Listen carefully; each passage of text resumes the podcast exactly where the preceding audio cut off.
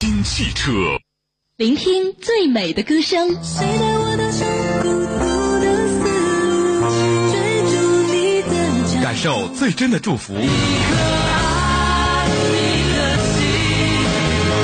好歌、好曲、好声音，亲情、友情、人间情，音乐不断，祝福永在。一路好听。我在你身边。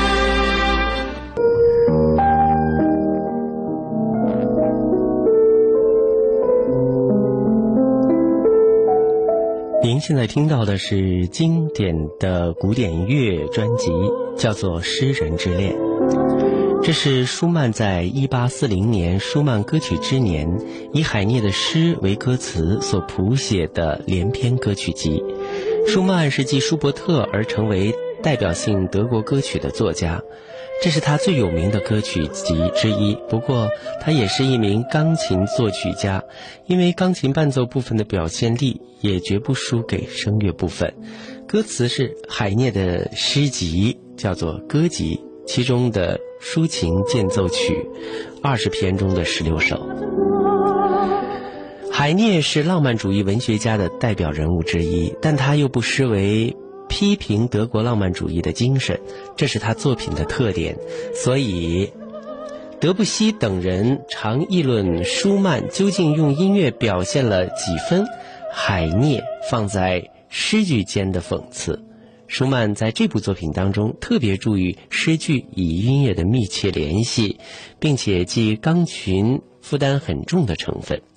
又是舒曼歌曲集作品二十四，也从诗集歌集选出了九篇作为歌词。《诗人之恋》共包括十九首歌曲，其中第一曲到第六曲的歌唱都是爱的欢乐，第七曲至第十四曲是演唱失恋的悲哀，最后两曲是回忆其痛苦。整个说来是诗人失恋的描述。整套作品的第一首是在那美丽的五月，因此这篇文章该跟大家共同来分享。因为六月八号也是舒曼的生日。那现在听到的这首歌曲就是在那美丽的五月。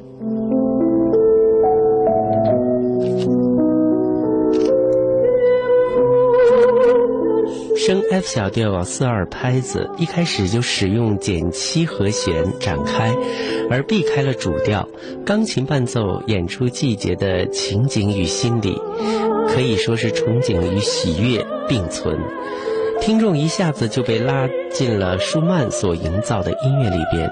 舒曼的音乐就这样一开始就抓住了听者的心，不放松。德国的春天是从五月开始，这时候百花齐放，空气中飘流着嫩绿与花朵的香味，还能够闻到小鸟的声音。这是令人感到生命的一种萌芽、律动的季节，而诗人的心中也有爱情的萌芽，音乐的旋律也飘出了春天的气息。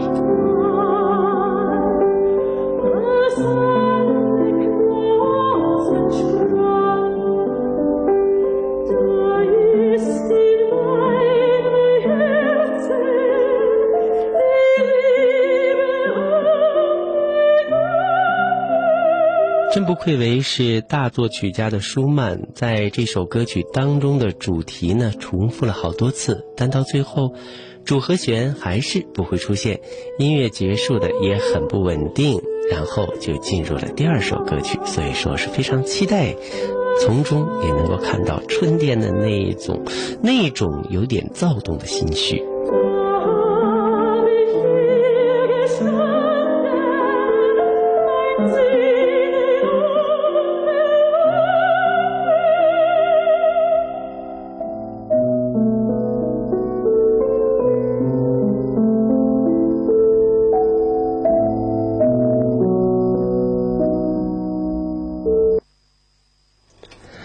着舒曼的这一组爱情的旋律，就让我们共同走进舒曼的爱情，特别是他和克拉拉维克这对音乐当中的伉俪，他们的爱情故事足以编成剧本，而且已经搬上了大荧幕。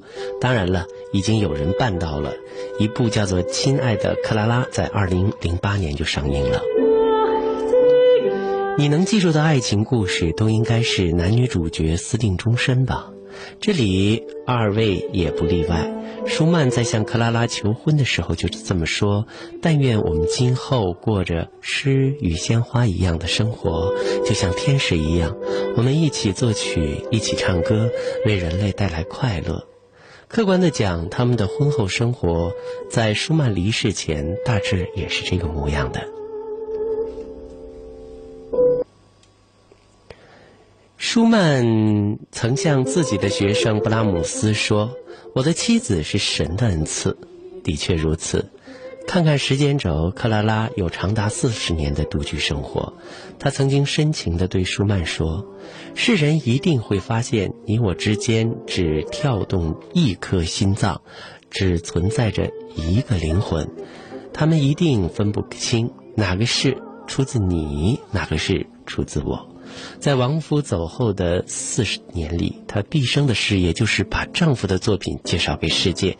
她是舒曼作品最权威的诠释者，这样的评价一定是无可厚非的。舒曼不仅有爱情曲目，而且呢，他还有很多的青少年、儿童的一些作品，包括中国著名的钢琴家郎朗都曾经演奏过青少年曲乐曲集。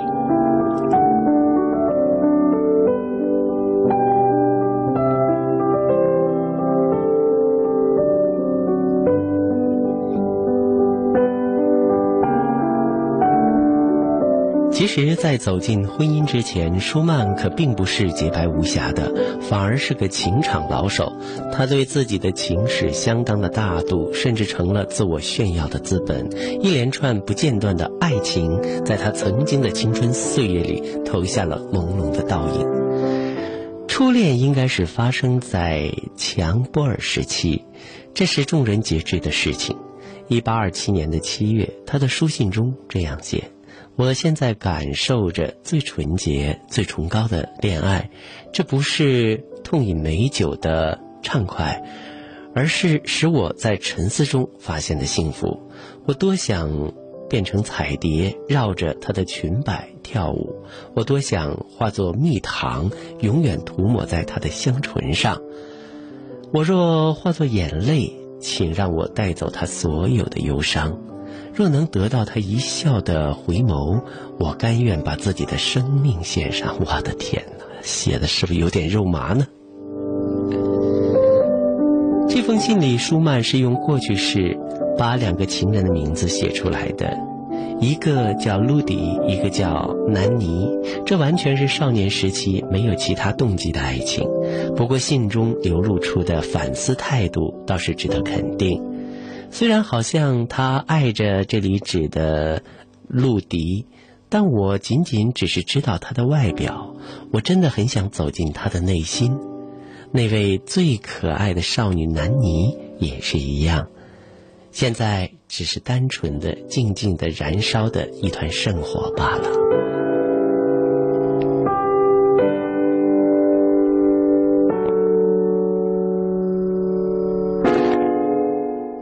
他还是在一个月之后特意赶往德雷斯顿拜访南妮，虽然内心里早已预演了无数次与他拥抱爱抚的画面，结果还是没能够看到他的脸。显然他失望透顶。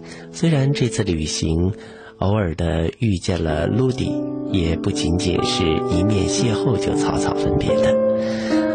南尼对舒曼来讲是一个不敢亵渎的天使，他只能像一个虔诚的信徒，跪拜圣母像时候那样的拜在他的石榴裙下。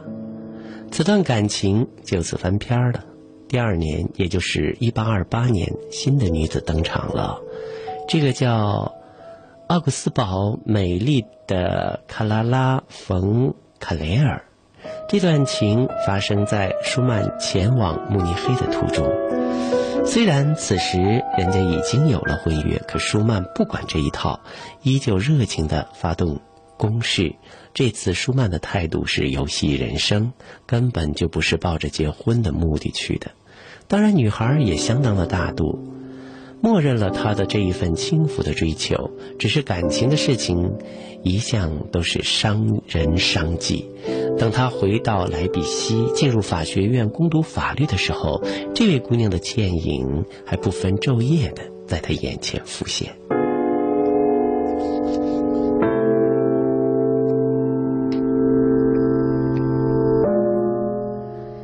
年轻时候，无论是多么炽热的爱恋，他好像都能够轻而易举地抛弃。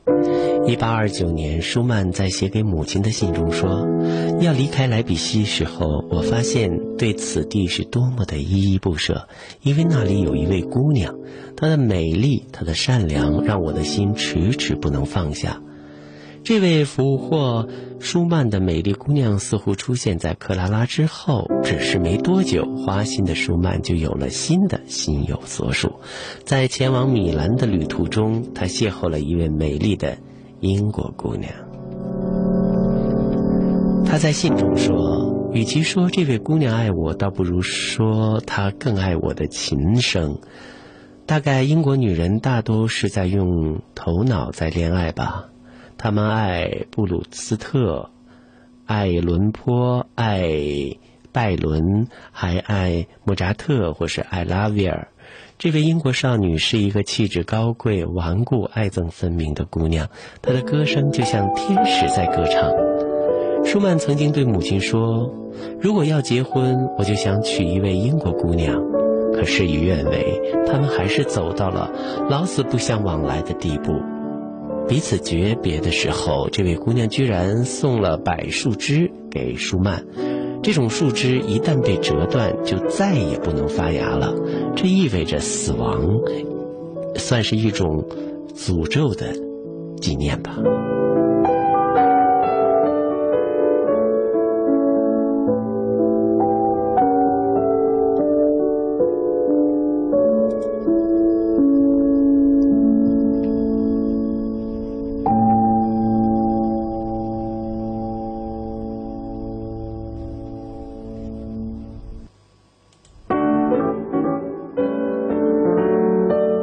对舒曼来说，对于他来讲，这并不是致命的情伤。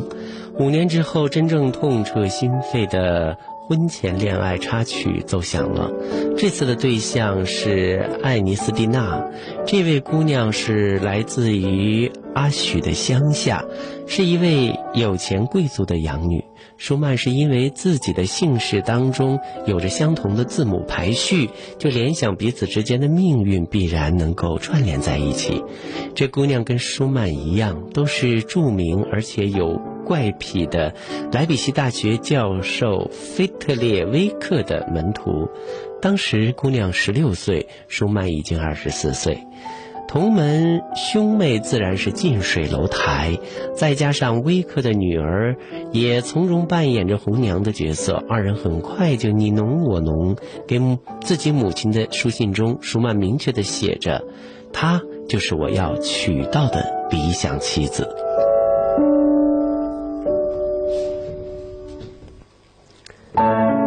之后的事情倒也算顺利，只是原来定在一八三四年九月的订婚仪式推迟到了十一月。当时艾纳斯蒂娜已经辞别了威克教授，回到乡下阿许。不过未婚夫妇之间的书信倒是来往的频繁，但好久不好景不长，短短不到两年，这一纸婚约就作废了。后人不知道究竟为什么，当事人只是说某种难言的苦衷导致的迫不得已。不过大致可以猜出八九不离十：一是因为爱情抵不过距离；二是真正的女主角登场了，就是威克的女儿舒曼后来的妻子克拉拉·威克。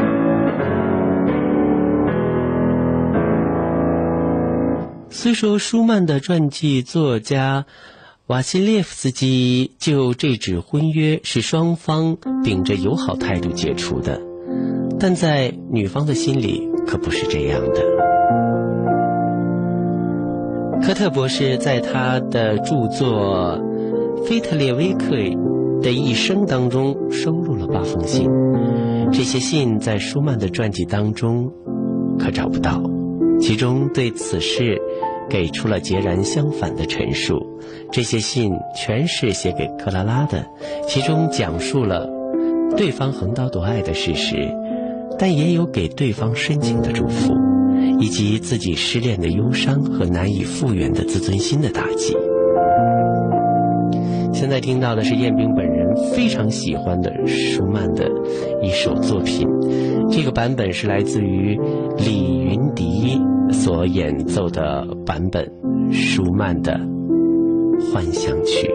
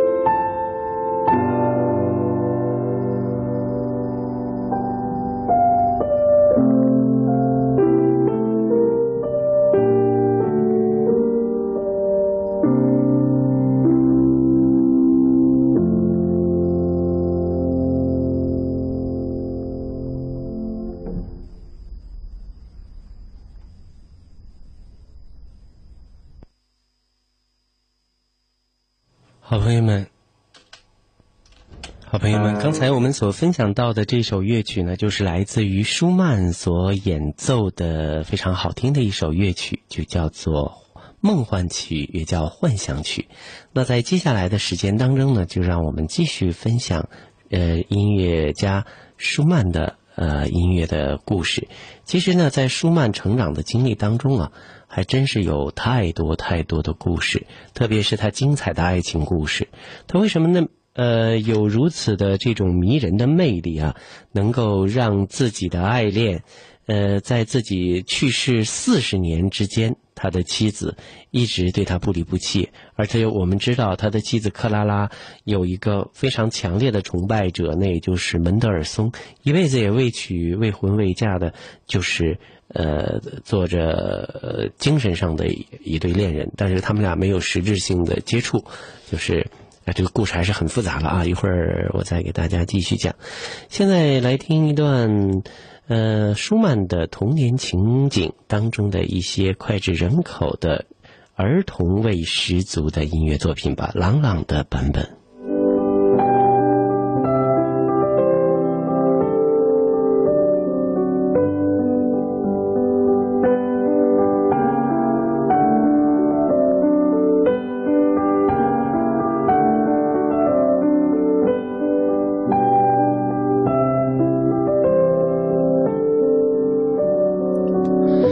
你可以批判舒曼始乱终弃，可以为埃娜斯蒂娜鸣不平，但是六年之后，他把作品十三的曲集奉献给了这位女子，女子能算是他的一丝弥补吧。由此，真正的婚姻乐章也就奏响了。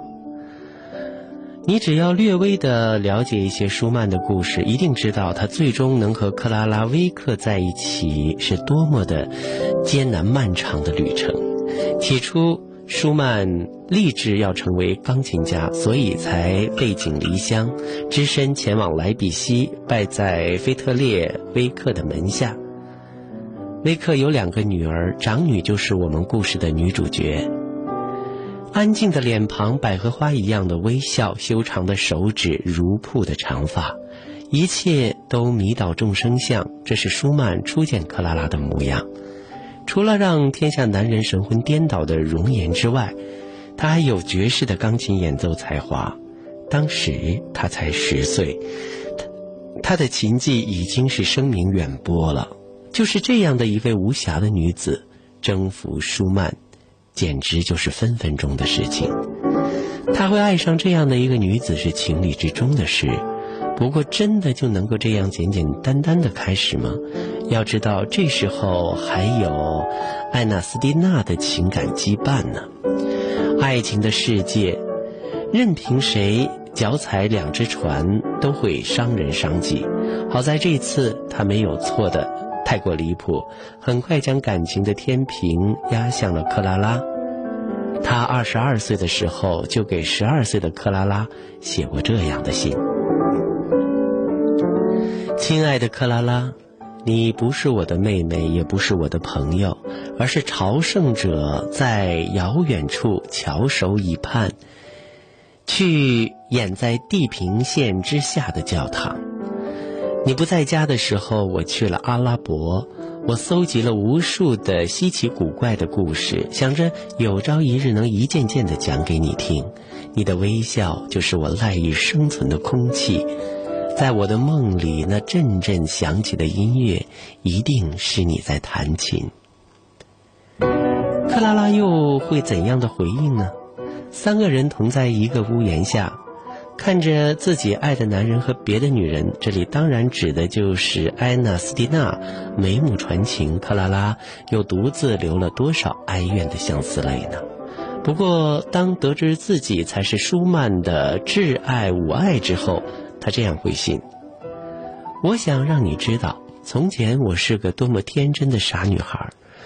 当安娜斯蒂娜初次来到这里时，我曾对她说。”请在你充分了解舒曼之后再开始展开攻势，因为他是我最亲密的人。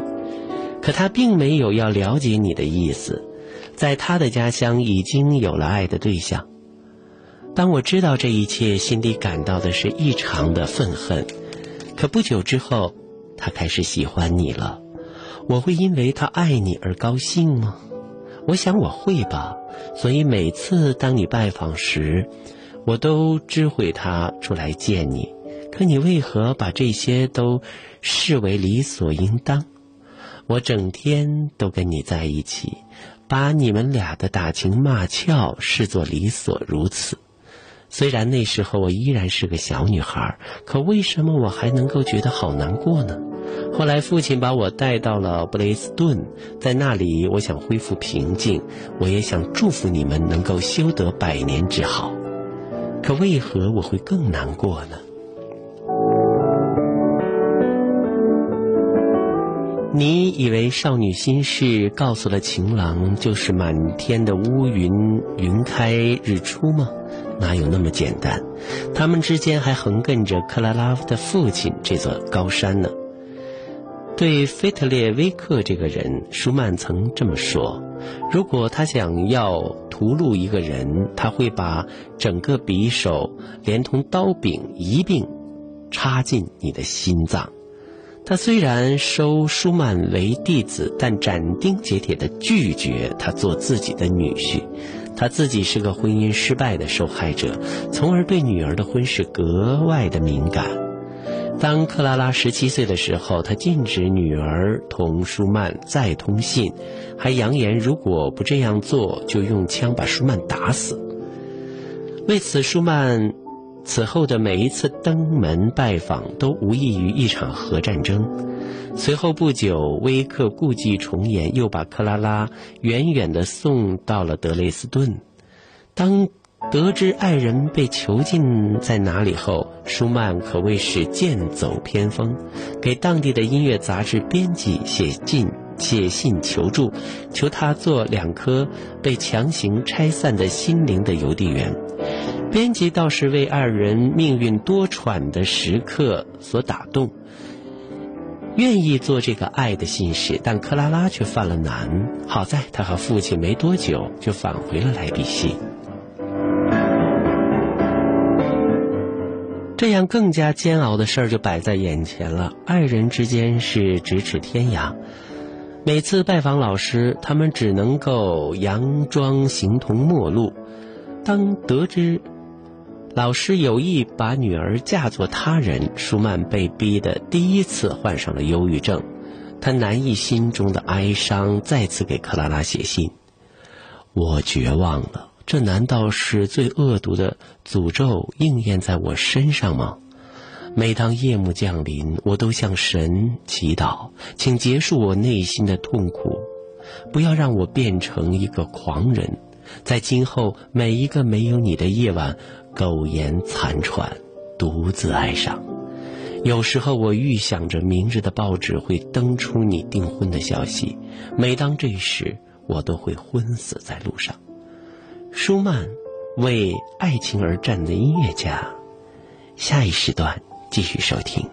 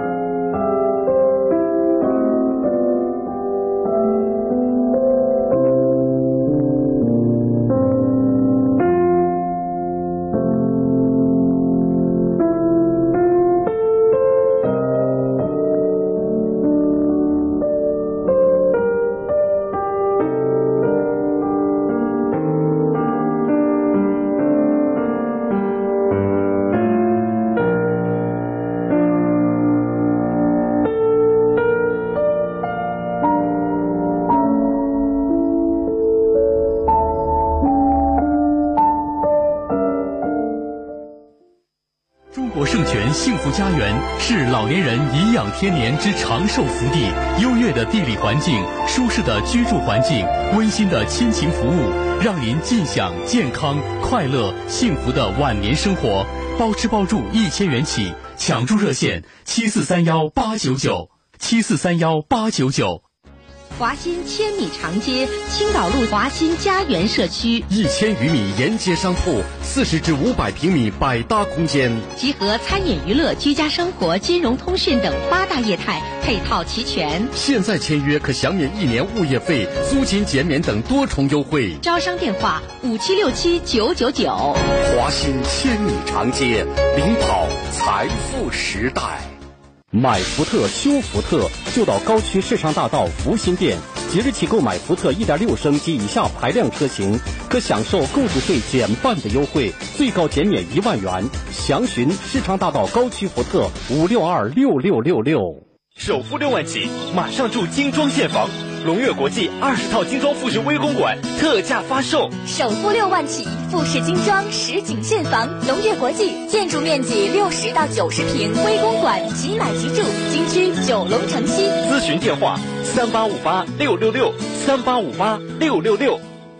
四十一万起，信泰龙汇府邸，建筑面积七十九至两百五十五平，品质住宅。金秋十月。特惠献礼。九龙城南一百米五九七零八六六五九七零八六六。人在旅途，恒宇相伴。威海恒宇商务酒店四星级标准打造，百间通透客房，高端商务会议室，高铁北站近在咫尺。商务酒店的价格，星级酒店的服务。恒宇商务酒店打造高品质度假生活。地址：市商大道两百九十八号，预订热线三八五八幺八八。郑州日产瑞奇长货箱隆重上市，黄标车置换即可享受厂家四千元补贴，即刻起至郑州日产威海昆城 4S 店报名就有机会获得免费使用权。更多资讯详询五九六七七七七五九六七七七七。聆听最美的歌声，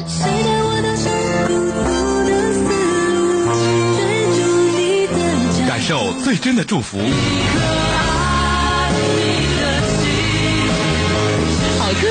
曲、好声音，亲情、友情、人间情，音乐不断，祝福永在。一路好听。我在你身边。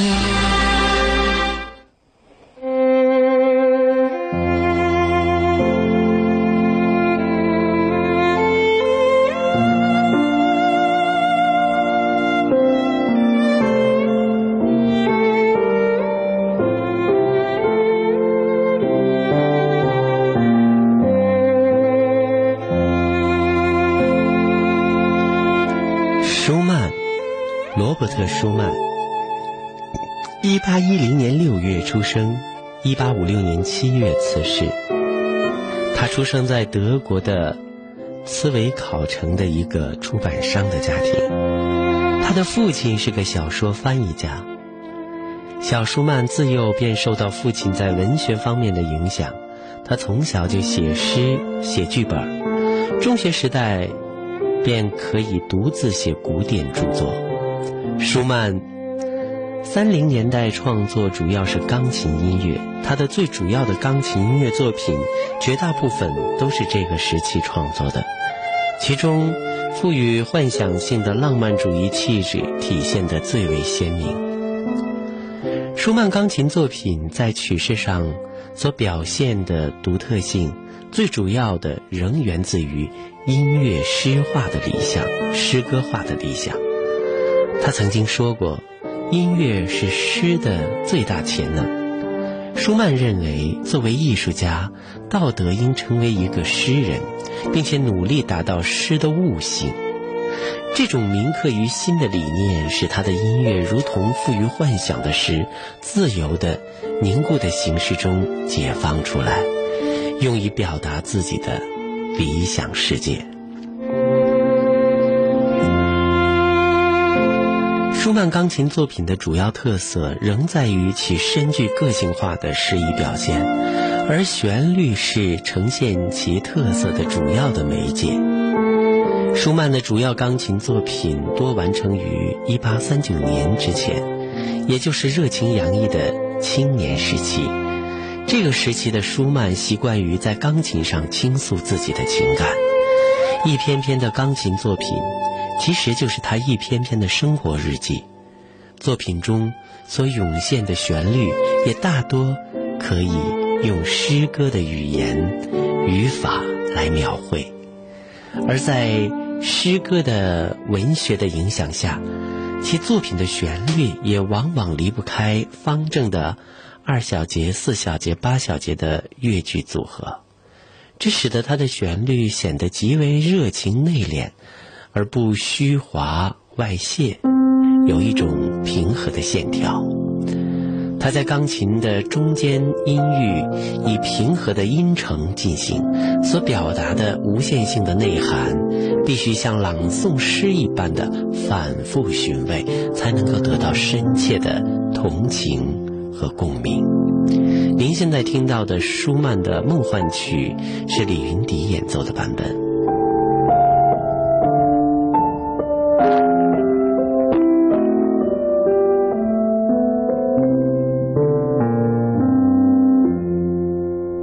这一首梦幻曲，我们继续分享到的是舒曼和克拉拉的爱情故事。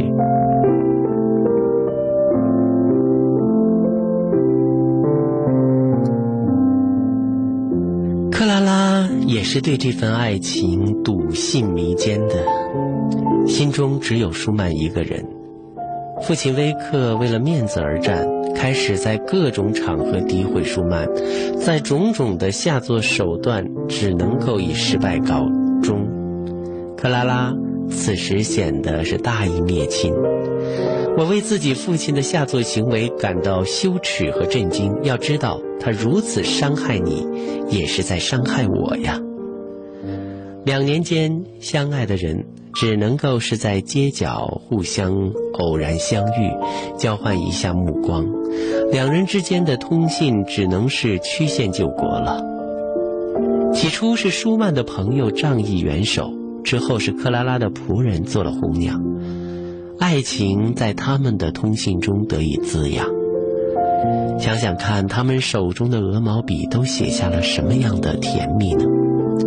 舒曼说：“我内心如同林间的小鹿，盘根错杂，所有的灵魂与乐思都是如同精灵，在那里跳跃奔跑着。无疑，他们最终的归宿是克拉拉。”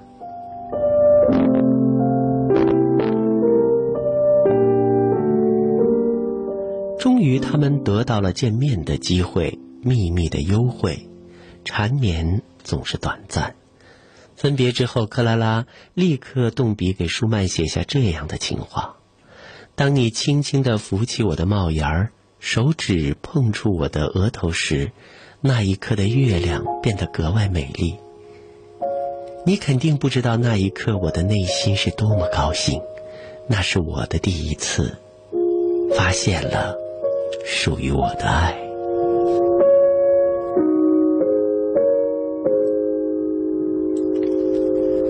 不久之后，舒曼打算向克拉拉求婚，就是在他十八岁生日的当天。为什么选这个日子？舒曼的打算是老师威克那天一定心情不错，或许会答应自己的恳求。知道舒曼的计划，克拉拉反倒有一丝担心。他这样写道：“这是一次冒险吧？可爱情又会惧怕什么呢？我赞成你的这次冒险。况且，即使是上帝也无法把我十八岁的生日变成忧伤的一天吧。不论结果怎样，我都无所畏惧。我会说服父亲，让他明白彼此相爱着的心是何等的坚强。”舒曼得到这份克拉拉的自白心意，立刻给威克写信，幻想着这样可以打动自己那冥顽不灵的老师。尊敬的老师，请拾起你那仅有的怜悯，请认真看看您的女儿，看看克拉拉的双眸吧，在那里，你能够印证我的话是否真实。十八个月了，您一直在考验我，请相信我是一个有价值的人，真实的男人，请允许这两颗相爱的心结合吧。我们得到了全天下的祝福，却唯独少了您的。要知道，没有您的认可，我们将过的是惶惶不可终日。请允许我做您的女婿。威克的态度可想而知，即使是女儿十八岁生日宴上滴下的泪滴，也没能改变他半分。他甚至把这封信摔在了克拉拉的面前，让她公开朗读。出于尊严，也出于对爱情的信仰，克拉拉拒绝这么做。此后，舒曼的登门造访自然是碰了一鼻子的灰。威克以自己对女儿有更高的期望，况且她年纪还小，这样的借口搪塞他。但舒曼总觉得威克是一个要把女儿嫁给更富有的人。他后来给克拉拉的信中这样说：“假若有朝一日你嫁给另外一个有钱人，想想你将要过着日夜滴血的日子，你那颗泪痕难掩的那颗心。”也会让我心碎而死。就这样，这份本该简简单单的爱恋，反倒成了用哲学都难解的悖论了。他们爱得越深，遭致父亲威克的反对就越大。同时，随着反对的力量逐级的升级，他们就更加坚信彼此是自己一生的挚爱。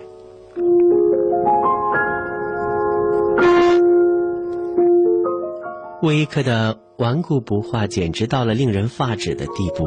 他曾怒吼道：“如果克拉拉嫁给舒曼，我就从此不认这个女儿。”肖邦和门德尔松都觉得这位长者太不近人情，李斯特更是因为这件事儿跟威克绝了交。这对爱情命运多舛的恋人很无奈地回到了秘密通信的状态。他们私下约定，再过两年就结婚。于是，克拉拉的书信中出现了这样的话：“如果人可以一觉睡两年，该多好啊！那样就不用每天睁眼就面对没有你的早晨，以及父亲冷冷冰冰的眼神。两年对于热恋中的男女，就像是隔着银河一样遥远。”而且这两年，父亲威克的态度更加的变本加厉，时时刻刻严防死守，用尽一切办法，试图让这对年轻人缴械投降。父亲的手段无外乎是一边诋毁舒曼的人品，一面给女儿找各种各样的备胎。这种行为反倒使得一向乖巧顺从的女儿变得更加坚定了自己的信念。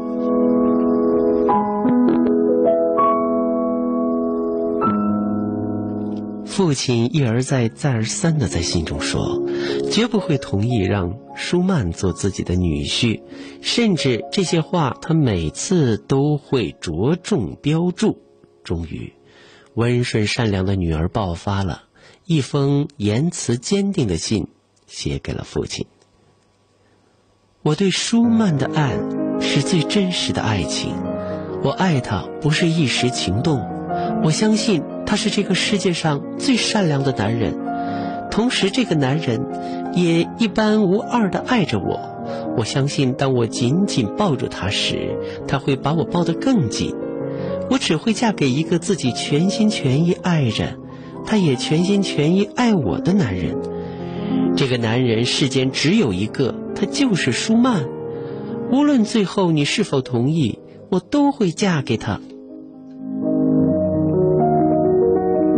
现实总比一封书信来的更加艰难。事情闹到这一步地方，这步田地，如果双方都不肯让步，那只好求助法律了。强制父亲同意了，这是万般无奈的举措。为此，舒曼又一次患上了忧郁症。这必将是一场旷日持久的审判，而且他并没有十足的把握会获胜。他甚至绝望地说：“我很担心自己是否有机会听到法官的宣判。”威克似乎变得更加不可理喻。莱比锡的冬天异常的阴冷。有一天，克拉拉的女仆来向父亲索取过冬的棉衣，威克冰冷地拒绝了，理由是：“我不认识这个叫克拉拉·威克的女人。”这个桥段简直是在上演现实版的莎翁名剧《李尔王》。残暴的国君李尔王把自己心爱的女儿无情地赶出了王宫，让她在冰天雪地里自生自灭。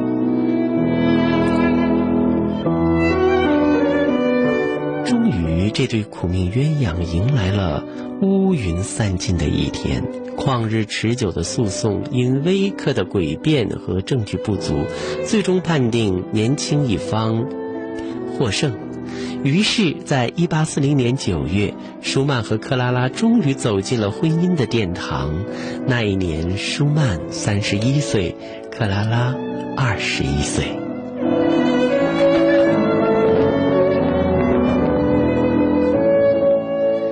你一定能体会婚礼当天克拉拉的喜悦。看看她的日记，有这样的欢颜。舞蹈虽然只跳了一段，也没有涌现出过分嘈杂的欢呼声。但到场的每个人脸上都泛着甜蜜的微笑。我知道那一刻是他们从心底里为我们在祝福。这是风和日丽的日子，连老天都为我们高兴。数日的阴霾被阳光一并扫去，这份温暖肯定也是上帝在为我们祝福。再也没有什么事儿让我忧伤了。这是我一生中最美丽、最重要的日子。我要把它写在日记里，因为我要跟过去的日子告别。虽然我还年轻，但我已经经历了太多的悲伤。从此之后，我的生活将是最幸福的，因为那里有阳光，有诗歌，有音乐。最重要的是，那里有我最爱的男人，而且他也同样的爱着我。这注定是最幸福、最美满的婚姻，因为这是二人天性所致。他们都为对方、为家庭、为孩子活着。丈夫的创作是为了妻子，而妻子为了把丈夫的作品传播于世，总是亲力亲为，不知疲倦。当她发现丈夫的敏感性格同时是最大的隐患时，就小心翼翼地把丈夫保护起来。舒曼的个性的确不适合社交，完全沉浸在家庭生活之中更有利于他的创作。所以你会发现，舒曼最优美、最成功的作品，全部都是在新婚这五年，那就是1840年到1845年之中完成的。但完美，但完美婚姻也是把双刃剑。克拉拉。给舒曼筑起了一座幸福的围城，这也注定舒曼的创作仅仅局限在钢琴作品。可以说，他是被这桩幸福婚姻所羁绊。舒曼的音乐创作思路显得过于狭窄了。幻想一下，克拉拉不仅仅是一位钢琴家，假使他还是一位歌手，或者能够驾驭交响乐队，舒曼的创作领域会不会就更加的宽广呢？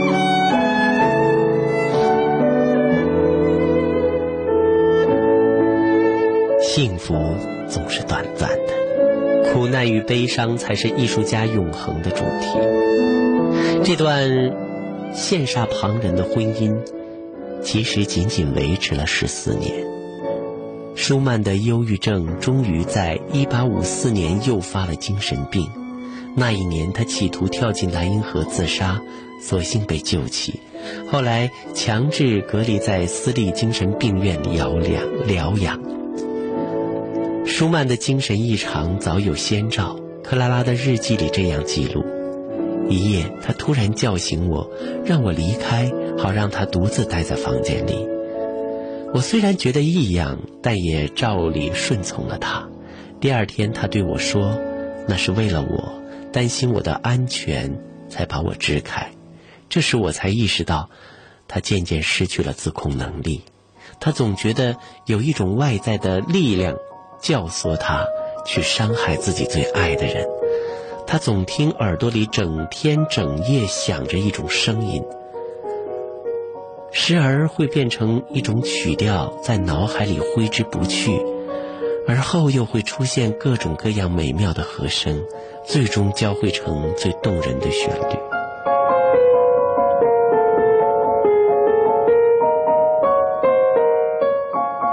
舒曼被强制关进精神病院疗养之后，克拉拉被谢绝探望，理由是病人精神脆弱，不能够受额外的刺激。但最后，舒曼还是死在了妻子的怀里。那是在1856年。舒曼与克拉拉一共育有八个孩子，四男四女。他们和岳父威克的关系开始缓和，是第二个孩子降生之后。舒曼非常喜欢小孩儿，在他的名著《儿时情景》中，你就能够体会出端倪。一八四五年，他在书信给门德尔松的时候，庆贺其喜得灵儿，这样写的：“真的很羡慕你呀！我时常会对克拉拉说，我们的孩子好像还不够多呀。想想看，只有孩子才是我们来到这个世上得到的。”最美好的祝福。克拉拉似乎并不像舒曼那样爱小孩儿，因为她每次远赴他乡演出，总是要把孩子留给保姆，而不是带在身边。当然，或许他对孩子的爱会以另外的方式付出，也说不定吧。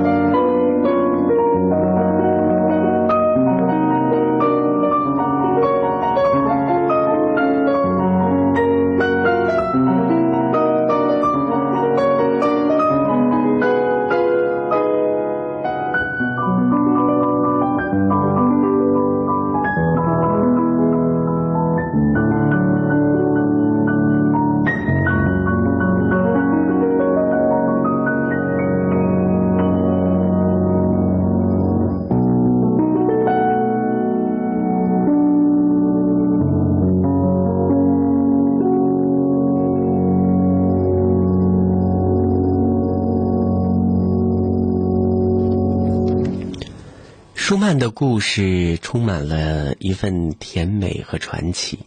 其实呢，在他们的故事当中，还有另外一个人，那就是勃拉姆斯。勃拉姆斯第一次敲开舒曼家大门的时候，根本没有想到，他这一生会与这扇门里的女人结下不解之缘。舒曼听说来了客人，从书房里走出来，他穿着便服和拖鞋，文静而忧郁。声音低得简直难以听辨，目光亲切柔和，但羞怯的勃拉姆斯顿时摆脱了窘境。勃拉姆斯取出他最早创作的一首 C 大调钢琴奏鸣曲的草稿，请舒曼指教。舒曼打开琴盖，让勃拉姆斯坐下来弹奏。他还没有弹完第一页，站在他背后的舒曼就轻轻地按了下他的肩头，亲切地说。请停一停，我希望克拉拉也能听到。克拉拉是他的爱妻和钢琴演奏家。当克拉拉走进客厅的时候，勃拉姆斯眼前一亮。这时的克拉拉虽然已经过了如花似玉的少女年代，而步入中年，但真正一个女人的知性、情感和美貌最成熟、最有光彩的时期，就是这个时候的克拉拉。他高贵的气质和风度，有一种超凡脱俗的魅力。勃拉姆斯愣了片刻，一种从未体验过的情感油然而生。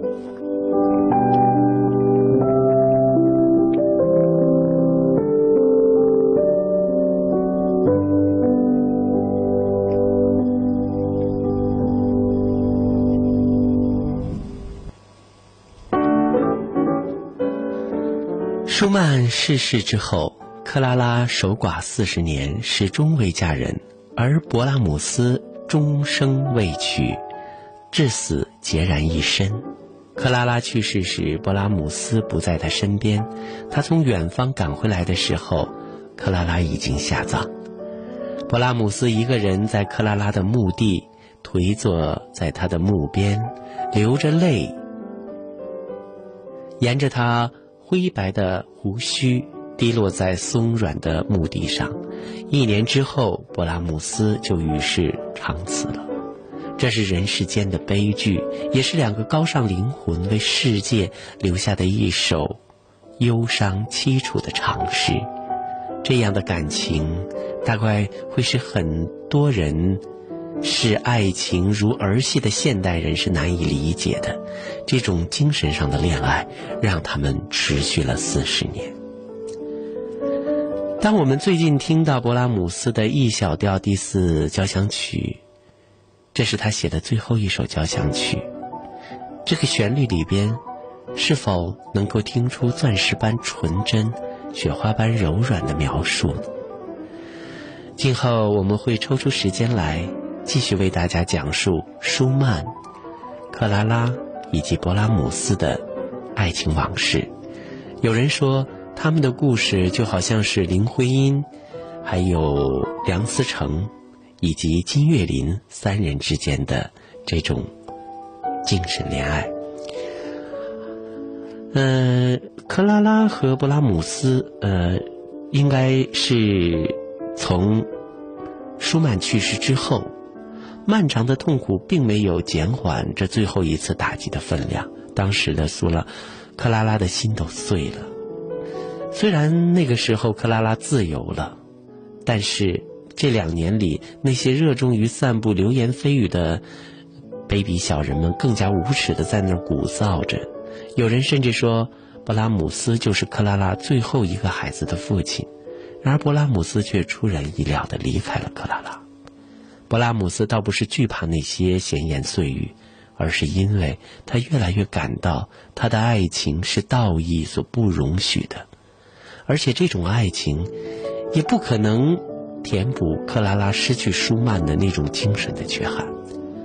这种感情与理智、感情与道德的冲击越来越尖锐，不能忘却的爱情和难以逾越的道德，在他心里撕咬着，使他感到莫大的、无法摆脱的痛楚。舒曼他的恩师的死，对勃拉姆斯是沉重的打击。舒曼解脱了，他也解脱了，他找到了控制自己激情的力量。这也是克拉拉教会他的，给予他的。人世间的感情，并不是只有肉欲那么简单，并不是只有占有那么容易。其实，心和心的距离，不是用简单的爱与不爱就能够权衡的。